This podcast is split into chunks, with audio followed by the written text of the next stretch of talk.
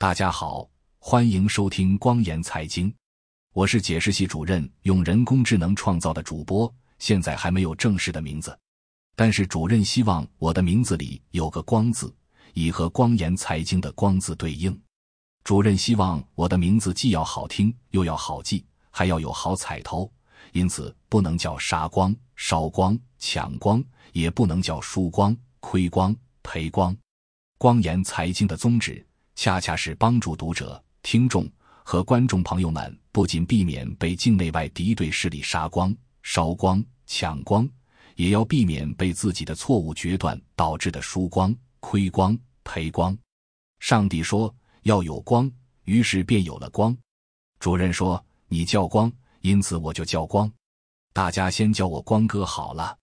本次播报的中心思想是：苹果公司确实很牛逼。但在牛逼的公司也有傻逼之处。苹果公司最大的傻逼之处，就是对利害我国依赖度过高，最终逃不掉被西西 p 铁拳到满地找牙的命运。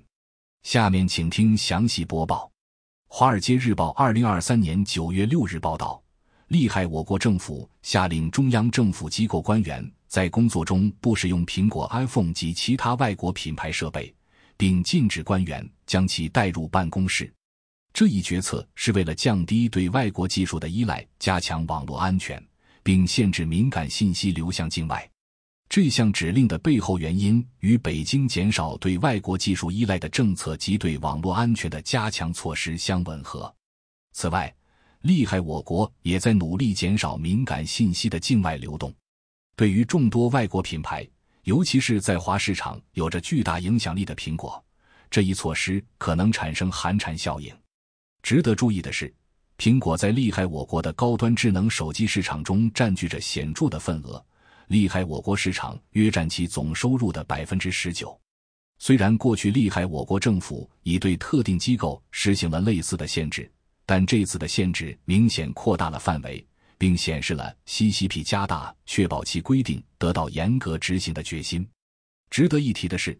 厉害！我国此次的措施与美国先前对华为技术公司及使用厉害我国拥有的 TikTok 的限制相似。中美两大国在面对国家安全和关系恶化的 CCP 下都表现出对数据泄露的担忧。在中美技术竞争加剧的 CCP 下，厉害我国近年来不断加强对数据和数字活动的控制。今年七月，厉害我国对反间谍法进行了重大更新。引起在华经营的外商投资企业的巨大担忧。据报道，这并非厉害我国政府首次限制对某些电子产品的使用。去年，因担忧汽车收集的数据可能泄露国家机密，厉害我国政府限制了军事人员和重要国有企业员工使用特斯拉汽车。苹果公司是美国最有价值的科技公司之一，并在中美之间的技术战争中基本保持中立。苹果一直严格遵循利害我国政府的各项规定，也顺从配合利害我国政府的各项要求，例如从其应用商店中删除被利害我国政府视为非法的应用程序。但在大国竞争超限战面前，全球市值第一的苹果公司也难逃利害我国的铁拳。受此消息影响，苹果股价昨日连续击穿五十日和一百日均线。意味着资本市场终于开始对苹果淹没到人中位置的立国风险进行计价。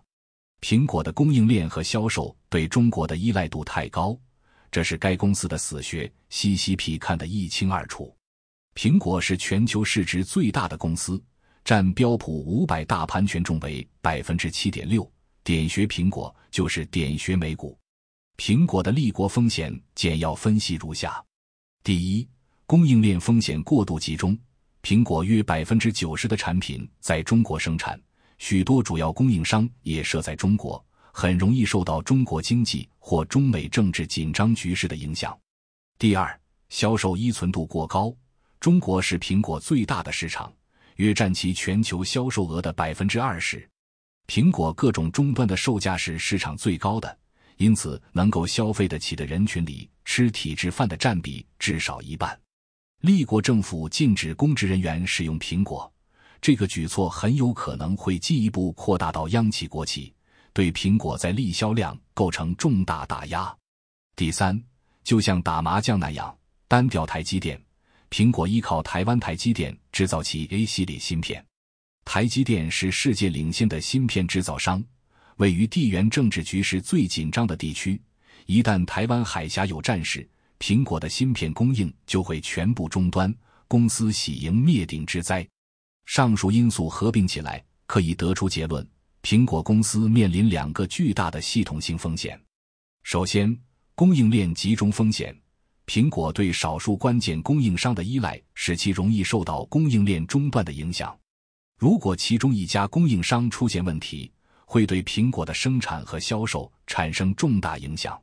其次是地缘政治风险，中美贸易战和台湾海峡的持续紧张局势是可能影响苹果供应链的两大地缘政治风险。这些紧张局势的进一步升级，可能导致零部件和材料供应中断，甚至全面禁止苹果产品在立国的销售。